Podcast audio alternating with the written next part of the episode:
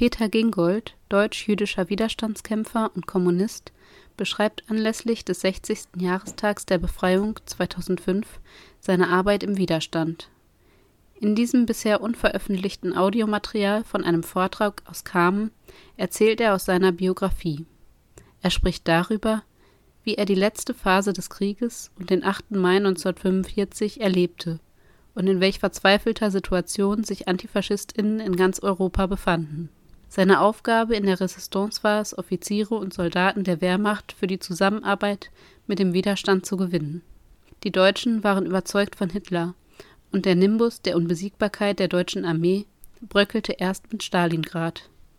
Gingold mahnt selbst in der verzweifelsten Situation, nie zu resignieren und erinnert daran, welch ambivalente Gefühle der 8. Mai bei den überlebenden WiderstandskämpferInnen hervorrief.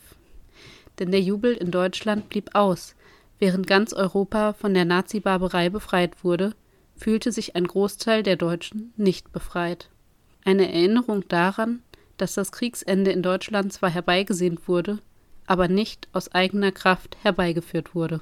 Es war eine die verzweifelte Situation. Und da hätten wir keinen Soldaten, Offiziere gewinnen können. Da gab es eine helle Begeisterung, die es an für sich am 33 nicht da war. Die Mehrheit der Bevölkerung war noch, als Hitler an die Macht kam, noch gegen Hitler eingestellt. Es gab noch eine große Verweigerung. Nicht als die letzten Wahlen stattfanden, am 5. März 1933, aber er hatte nicht die Mehrheit bekommen. Die Mehrheit hat noch gegen Hitler gestimmt. Aber als ihm alles gelang, erstmal im Frieden, äh, in Rheinland anmarschiert, den Versailler Vertrag zerrissen, als Österreich annektiert und dann die Tschechoslowakei, Sudetengebiet und Frieden und so weiter. Ihm gelingt alles. Dann hat er auch die Arbeitslosigkeit beseitigt. Ich habe doch erlebt, die 15, 5 Millionen Arbeitslosen vor 33. Und da wurden die Autobahnen gebaut, da wurden Tausende, Arbeitausende beschäftigt, obwohl, sie, obwohl es nicht mehr war als ein Euroshop im Grunde genommen. Mehr haben sie auch nicht bekommen. Aber die haben Arbeit gehabt, Arbeitslose, ist das Schlimmste für einen Arbeitslosen, dass er nicht mehr gebraucht wird, dass er überflüssig ist, dass er arbeitsfähig ist. Der ist einfach überflüssig. Das ist das Allerschlimmste. Aber die sind jetzt alle gebraucht worden. Und wenn der Arbeiter jetzt in den Betrieb gekommen ist, hat er nicht mehr gefragt, ob er jetzt Kinderwagen herstellt oder Panzer herstellt, Hauptsache hat wieder Arbeit, also sowas gewesen. Und da steigerte sich halt die, die Zustimmung. Und als die Blitzkriege noch da waren und ohne viel Opfer und der Soldat nach Hause gefahren ist mit seinem Urlaubsgepäck und hat angefangen, was er auszupacken hatte, welch eine helle Freude zu Hause. Sachen, die man nur noch träumen konnte, dass es sowas gab. Champagner und die feinsten Weine und Cognac und Schokolade und Kaffee und Südfrüchte und die schönsten Stoffe. Es gibt so ein schönes Lied von Bert Brecht, was fragte das Soldatenweib. Da, da stand am mir was sagen, die überwiegende Mehrheit der Bevölkerung mit Begeisterung hinter dem Führer. Das war unsere verzweifelte Situation. Und an diese Situation musste ich am 8. Mai denken, als ich in die, der Aufgabe, die wir damit geleistet hatten. Und Soldaten, Offiziere, da muss ich sagen, konnten wir erst dann gewinnen, als das sich änderte, als der Nimbus der Unbesiegbarkeit allmählich zerbröchelte. In 38 Tagen war Frankreich erobert. Die deutsche Armee musste 38 Tage in Stalingrad kämpfen, um nur eine Straße zu erobern. Und dort ging eine ganze Armee unter 600.000 Mann. Und dann kamen die Rückschläge. Und dann die Bomben auf die deutschen Städte. Und dann die Angst um die Angehörigen im Zuhause sind. Und dann auch die Angst der Soldaten, Offiziere, die wie Gott in Frankreich lebten, jetzt nach Russland in den Tod geschickt zu werden. Und da haben unsere Flugblätter, die wir rausgegeben haben, Wirkungen gehabt. Da sind sie gelesen worden.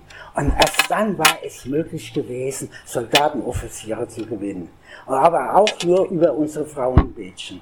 Da haben sich doch nach Mädchen umgeschaut. Ich konnte keinen gewinnen. Die hatten Protestuierte, die haben organisierte Bordells gehabt. Ne? Sie wollten auch mal mit einem ganz normalen französischen Kontakt aufnehmen, was selbstverständlich ist. Aber eine Französin, die hat sich geschämt, mit einem deutschen Uniform sich zeigen zu lassen, haben ja unsere Mädchen gesagt, die wir bei uns organisiert waren, lasst euch ansprechen, kommt mit ihnen ins Gespräch und fragt mal, wer sie denken und gegenüber Mädchen kann er schon sagen, was er denkt. Da braucht er seinen Herzen keine Mettergrobe zu machen. Ne, Hitler äh, kriegt nichts gut, wie es ist, immer als Französin ausgegeben. Sie wurden auch ausgestattet mit falschen Papieren, nicht? Immer möglichst mit französischen Akzent reden. War immer schwer durchzuhalten. Erklären, woher sie gut Deutsch kennen. Elsass geboren, Lothringen geboren, Germanistik studiert oder so was ähnliches. Also nicht, kriegt nichts gut und Hitler bald kaputt, so wie er so reagiert. Und wenn sie spürt, da ist einer, der, der sagt, ja, ja, dann hat sie sich mit denen wieder verabredet. Wir haben sie immer zu zweit auf die Straße geschickt. Ne? Zu zweit. Und dann, äh, wenn sie äh, so ganz vorsichtig ne, ein Flugblatt mal an die Hand gedrückt, immer vorsichtig auf der Straße gefunden, wie er reagiert. Und wenn sie festgestellt hat, er ist wirklich, sie ist, er ist sie ist überzeugt, er ist gegen Hitler, gegen Krieg, dann hat sie ihn aufgefordert, ich gehöre zur Resistance, unterstützt du uns. Und nur auf diese Weise haben wir gewonnen, darunter da. Und diese Aufgabe hatte ich organisiert, neben, in diesem ganzen Gebiet. Und mit dieser Aufgabe, um es nochmal zurückzukommen, um zu sagen, bin ich dann in der letzten Phase des Krieges allerdings das war, da war Frankreich schon befreit, der Krieg ging noch weiter. Wir gingen erstmal als Frontbeauftragte an die Front und mit Megafone drüben auch sagen, macht doch Schluss, der Krieg ist doch längst verloren, rettet doch wenigstens euer Leben und so weiter. Und dann kommt zu uns über, ihr werdet ordentlich behandelt als Kriegsgefangene, es massakriert, weil immer der Propaganda gemacht wurde, sie werden von der Resistance massakriert, deswegen wollten sie sich der Resistance nicht ergeben. Wir haben immer noch geglaubt, sie werden raus rausgeholt von der Armee, von der deutschen Armee, oder die warteten die auf die Amerikaner, die wollten eher sich den Amerikanern in Gefangenschaft geben. Das war so, ja, und, und ich so, so dass ich erst in der letzten Phase, das war so im Februar 1945 über die Alpen mit einer ganzen italienischen Gruppe, die in Frankreich lebte, um die Resistance an sich anzuschließen, über die Alpen ging. Da war ich in den Piemonte, in dieser norditalischen äh, Alpen. Dann hieß ich Requilucci und in der Brigade Garibaldi. Äh, was ich machen konnte, ich konnte gar nichts machen, allerdings nur mal ein Flugblatt rausgeben, aber da kam bald die Erhebung der norditalienischen Bevölkerung, die befreiten zum Teil die Städte von Norditalien, Turin vor allen Dingen. Die deutsche Armee Norditalien kapitulierte und der Marschall Kesselring lang noch vor dem 8. Mai. Im April kapitulierte schon die deutsche Armee in Norditalien, hat schon Kontakt mit Schweiz aufgenommen und so weiter. Und sie wusste, der Krieg ist, ist, ist eh verloren. Und dadurch erlebte ich, das will ich nochmal sagen, den 8. Mai, als verkündet wurde, der Krieg ist jetzt zu Ende. Der Faschismus militärisch zerschmettert. Da strömten, wie ich auch in Berlin bei der Befreiung Paris war, dasselbe Erlebnis. Damals stand ich mit zwei Millionen Menschen auf der Champs-Élysées. Menschen, die sich glücklich umarmten und jubelten Paris Livre, nicht dieses Erlebnis, Paris Livre, nicht selbst befreit, die hatten Barrikaden gebaut und so weiter.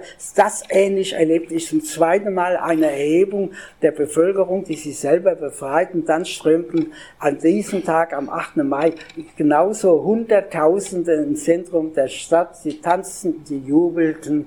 Bei La Chao sangen wir bis tief in die Nacht hinein. Da waren wir waren heißer, wir konnten nicht mehr Bandera Rossa, Avanti Popolo der Bandelingelänge. Wunderbar war dieser Tag. An dem Tag jubelte ganz Europa, Millionen Menschen in Paris, in London, in Rom, in allen Städten Europas. Nur der Jubel hat es in Deutschland nicht gegeben. Aber die ganze Welt jubelte das war sowas wie der Frühling der Menschheit, wie der Morgenrot der Menschheit. Jetzt der, das Hakenkreuz weg, das über ganz Europa hing. Nicht jetzt befreit von der Nazi-Barbarei, nicht? Aber ich hatte ehrlich gesagt, doppeltes Gefühl. Ich hatte dieses Gefühl des Glücks. Ich musste da an meine Frau vor allen Dingen denken, die jetzt unser zweijähriges Kind, das wir damals verstecken mussten, um es zu retten, bei französischen Bauern an der Marne. Und jetzt, natürlich fünf Jahre alt, das Kind jetzt in den Armen nehmen, beruhigt in den Armen nehmen, jetzt ist der Friede da, muss ich dran denken. Und ich hatte auch Trauer gehabt an den Tag, ich muss an die vielen denken, mit denen wir gekämpft haben, die ihr Leben hergegeben haben, um diesen Tag herbeizuführen, die ihn aber nicht erleben konnte. Da hatte ich auch Trauer gehabt an diejenigen, die es nicht erleben konnten die dafür in den Tod gegangen sind. Nicht? Und das, wenn man mich fragt, wie habe ich da, wie hat das Ende? Ne?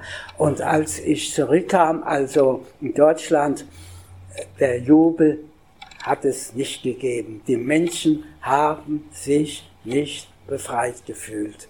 Die haben aufgeatmet, dass der Krieg zu Ende war. Jeder hat aufgeatmet. Sie haben das Ende des Krieges herbeigesehnt.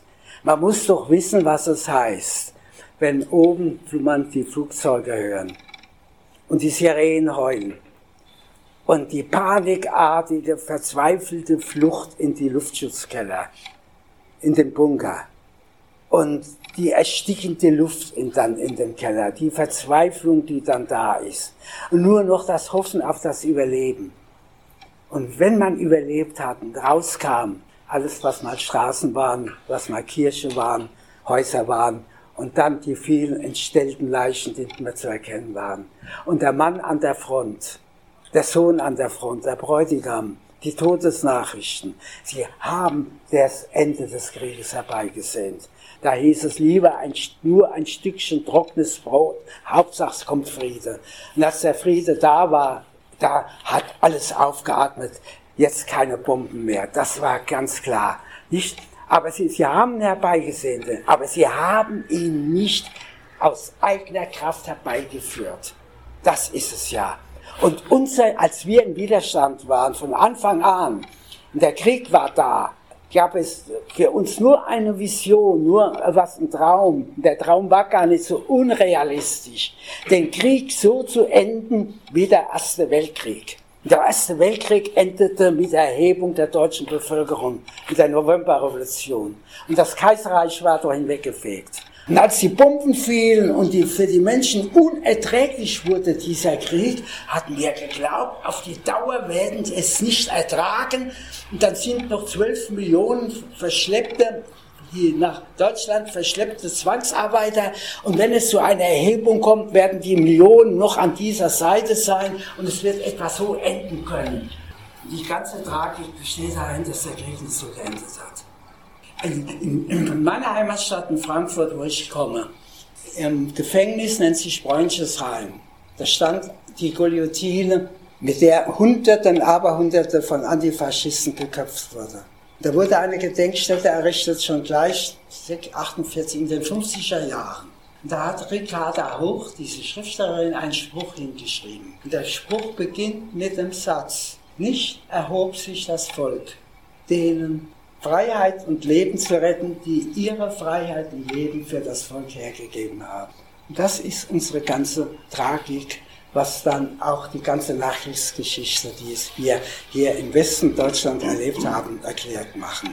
Dieser reibungslose Übergang. Ne? Ich muss sagen, ich sage es noch einmal, als ich am 8. Mai war, muss ich an die Situation mich erinnern, in der wir so verzweifelt waren. Da war ich interniert von den Franzosen, als Frankreich Deutschland den Krieg erklärt hat 1939 angeblich um Polen zu retten. Die haben nichts gemacht, nebenbei gesagt.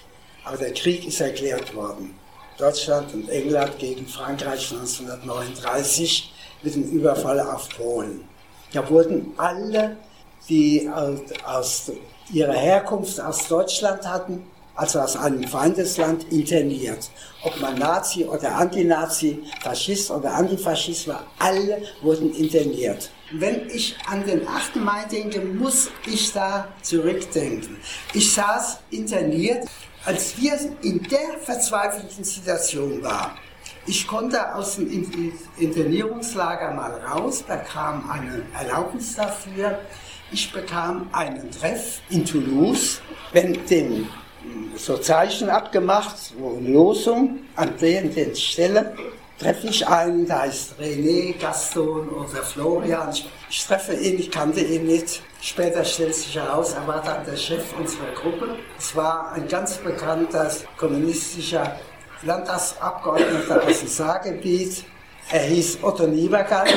Das habe ich noch später erfahren, nach der Befreiung. Jemand durfte nie wissen, wer ist aus konspirativen Gründen, selbstverständlich.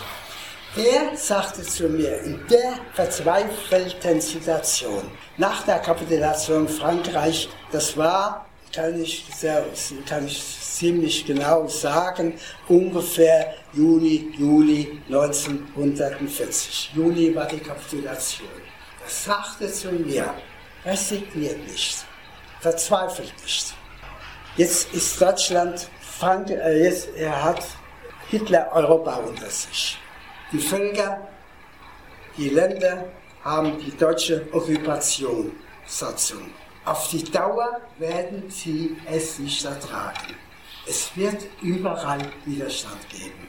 Und dieser Widerstand wird eines Tages enden mit der Auf- und Erhebung der Völker in allen diesen Ländern. Als er mir das sagte, dachte ich, da träumt. Nicht war alles schon dem Endziel von Augen sahen. Kam mir vor, da steht ein Mann, der hat einen Stock in der Hand am Meeresrand und sagt, die Meereswellen sollen aufhören zu kommen, so ungefähr. Das war also nicht, da muss man sehen.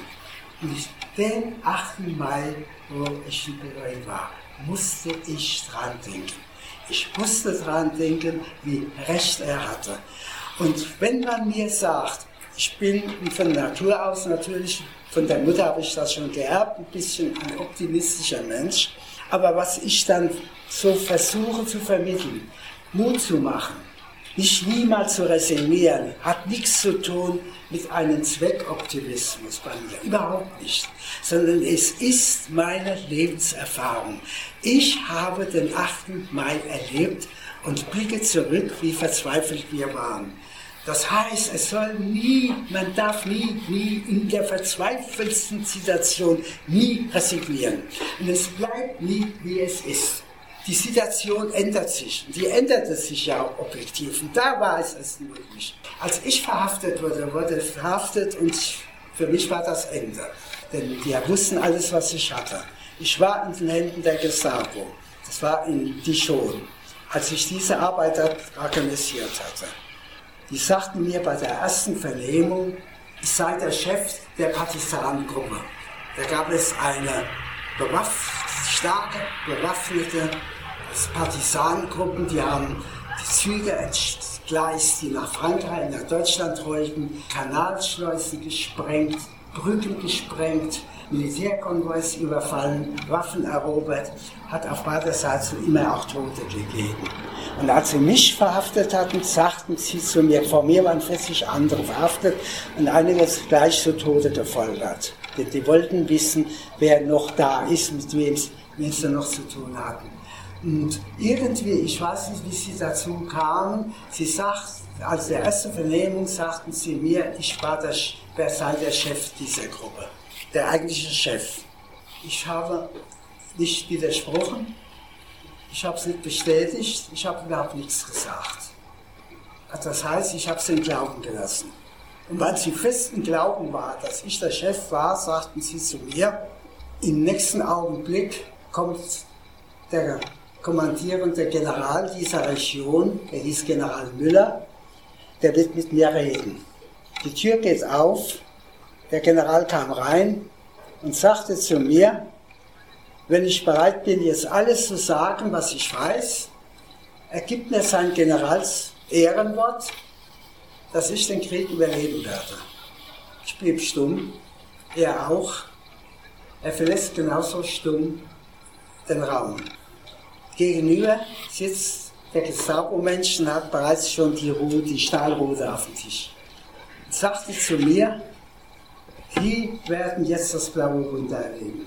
Aber ich war so voll von Euphorie, möchte ich sagen. Denn ich bin in einer Situation verhaftet worden, als die Nachricht kam, die Deutsche haben 600.000 Mann der deutschen Armee eingekesselt untergegangen. Und die Rückschläge der deutschen Armee und die Hoffnung, die sie zu schlagen und wir werden den Faschismus besiegen. Da war mit der Ding war ich verhaftet. War ich so dumm. Weil ich innerlich hat es mir so viel Kraft gegeben, muss man sich vorstellen, dass ich dabei so dumm war und habe geantwortet, Sie erleben zurzeit das blaue Wunder. Das Wunder, das blaue Wunder von Stalingrad. Da kam er natürlich ein Rauschen. Das war dumm von mir, weil ich ihn derartig provoziert hatte. Naja, dann kam das, was er als blaue Wunder meinte. Die Einzelheiten will ich da nicht erzählen. Ne? Ich möchte nur sagen, was uns diese Kraft gegeben hat, als nun die Wende da war, als nur die Hoffnung da war. Jetzt haben wir Licht im Dunkel gesehen. Licht. Und da hat die Resistance in ganz Europa, nicht nur in Frankreich, in Jugoslawien, in Griechenland, in Belgien, in Italien. 1943 hat Le Compa, als der Kampf, das war eine illegale Zeitung, in der Resistance einen Artikel geschrieben, da steht drin, es vollzieht sich gegenwärtig ein großes Wunder. Das Wunder der Resistance in ganz Europa. Von Nordkap bis zum Ägäischen Meer. Von weit im Osten die Partisanen, die russischen Partisanen, bis zum Kanal, Ärmelkanal, stehen Millionen von Menschen, wie unterschiedlich ihre Sitten und ihre Sprache sind, aber einheitlich gegen den gemeinsamen Feind. Für das Recht gegen das Unrecht, dieses Wunder, das ich gegenhelfe. Dabei heißt es auch, das wird auch das kommende Europa sein. Das Europa dieser Resistance. Und das erlebt zu haben, dieses Europa. Und dazu muss ich sagen, gehört auch der deutsche antifaschistische Widerstand. Der gehört dazu. Vergesst nicht, vergesst nicht, dass es den deutschen Widerstand gegeben hat. Dass die, der wird ja nur im Bewusstsein der Menschen existiert, der Widerstand fast doch nur mit dem 20. Juli und vielleicht noch die Weiße Rose und der Geschwister Scholtis tapfere Gruppe. Am Meer nicht. Aber es waren die einfachen Frauen und Männer, von wo ich selber habe teilnehmen können. Solange ich Deutschland nicht verlassen habe, habe ich so auch teilnehmen, so konnte ich auch teilnehmen, was wir damals gemacht haben, illegal. Äh, jeder hat dann sein Leben riskiert. Das waren die einfachen, das waren gar nicht so wenige, es waren Tausende und Abertausende, die alles hergegeben haben, nicht ihre Freiheit voll auf sich genommen, Existenz und viele, viel, viele sind da äh, also dieser Widerstand hat alleine 200.000 dieser Menschen gekostet. Die Lage, die saßen in den Konzentrationslager, in den Zuchthäusern, die, wie viele sind da geköpft und erschossen und gehängt worden, also äh, und so weiter. Denn vergesst nicht diesen Widerstand, der nicht viel bewirken konnte. Muss man sehen. Der allenfalls so ein bisschen Sand in die Todesmaschine hat streuen können, aber die Todesmaschine konnte er nicht aufhalten. Ja, aber der gehört zur europäischen Resistance und das ist das Kostbarste, was wir überhaupt in der deutschen Geschichte haben, dass es überhaupt einen Widerstand gegeben hat, mit so vielen Opfern. Und für mich wäre die ganze Geschichte des, des Faschismus von 33 bis 45 eine Sache der hoffnungslosen Verzweiflung, wenn es nicht diesen Widerstand gegeben hat. Und der gehört zur ganzen Resistance. Und wenn ich da spreche, vor Jugend spreche, ich stelle den Widerstand immer in den Mittelpunkt und sage zum Schluss, stellt euch nicht in den Fußtapfen der kämpfenden Soldaten an der Ostfront, stellt euch in den Fußtapfen der Frauen und Männer des Widerstandes. Nehmt diese Tradition auf. Ich betreibe keinen Zweckoptimismus, aber ich weiß, wie ich das immer wieder erlebe, wie viele Menschen junge Menschen, die sich mit der Vergangenheit beschäftigen, eben aus dieser Vergangenheit sich engagieren. Also das ist für mich ein wunderbares Erlebnis. Ich war am 8. Mai in Berlin, konnte vor 10.000, 15.000 Jugendlichen sprechen, konnte ihnen sagen, hier steht einer, der erlebt hat, wie es angefangen hat, wie es endete. Und ich sage mal, wenn ich einen Jugendlichen frage, warum bist du da, warum machst du das, dann kriege ich meistens die Antwort. Immer die Antwort. Und das ist für mich so wichtig, dass sie sagen, das darf nie wieder kommen. Das heißt, er hat sich mit der Vergangenheit beschäftigt. Er weiß, dass es diese Vergangenheit gegeben hat. Und ich bin ganz froh, dass dieser 8. Mai, der ja in den Medien eine so große Rolle spielte diesmal, aber auch in der Art und Weise so, dass alle Opfer waren, die Deutschen und die anderen, wir waren gleichmäßig alle Opfer. Opfer von Bombenterror, Opfer von der Vergewaltigung der Russen, nicht? Und dann die deutschen Kriegsgefangenen. Wir alle waren alle Opfer, nicht? Das war, das war doch der Tenor.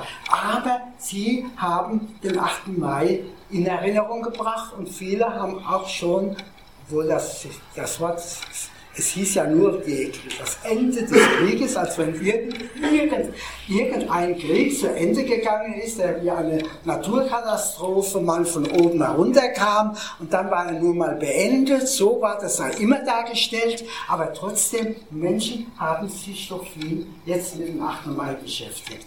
Und ich muss sagen, ich kann ja nicht erwarten von der jungen Generation, dass sie große Beziehungen hat zu dem 8. Mai die heute 70 Jahre alt sind, die haben allenfalls ja nur Kindheitserinnerungen. Die spielen eine, eine, eine große Rolle. Aber wir haben viele Jugendliche, ich will nicht übertreiben, die sich mit dieser Vergangenheit beschäftigten. Und aus diesem Beschäftigen mit der Vergangenheit sagen, wir engagieren uns, dass so etwas sich nicht wiederholen kann. Und das ist für mich eine ganz große Hoffnung. Und daher knüpfe ich das wieder mit diesem Optimismus an, ja, wer denn, wer das erlebt hat, diese verzweifelte Situation und dann den 8. Mai, nicht, wo ich nie geglaubt habe, das könnte sein, der ist, der will ich mal sagen, der ist nicht mehr unterzukriegen. Der sagt, es bleibt nie wie es ist, verändert sich alles. Da will ich jeden sagen, resigniert nie. Es bleibt nicht wie so es ist. Auf die Dauer werden die Menschen nicht ertragen, was auf ihnen zukommt. Eine Reaktion, aber nicht, morgen wird eine andere Situation entstehen. Und da ist es wichtig, dass wir da hellwach sind. Nur eines möchte ich sagen, damit möchte ich abschließen. Bleiben wir höllisch wachsam. Es kann ganz anders kommen. Und es kann sich so alles wiederholen bleiben wir höllisch wachsam. Es kann, wenn die Menschen das alles nicht mehr ertragen können, umkippen nach rechts. Da kommt der Ruf nach einem starken Führer, nach einem starken Mann, nach einem starken Staat, kann das eher nach rechts nach umkippen. Ich will mal jetzt meine Rede beenden, aber auch mit den Optimisten den Klang, was ich gesagt habe. Also nicht überlebt, sage ich noch einmal, haben wir 45 mit nur mit den einzigen Gedanken, mit der einzigen heiligen Schwur, nie wieder, nie wieder Faschismus, nie wieder Krieg.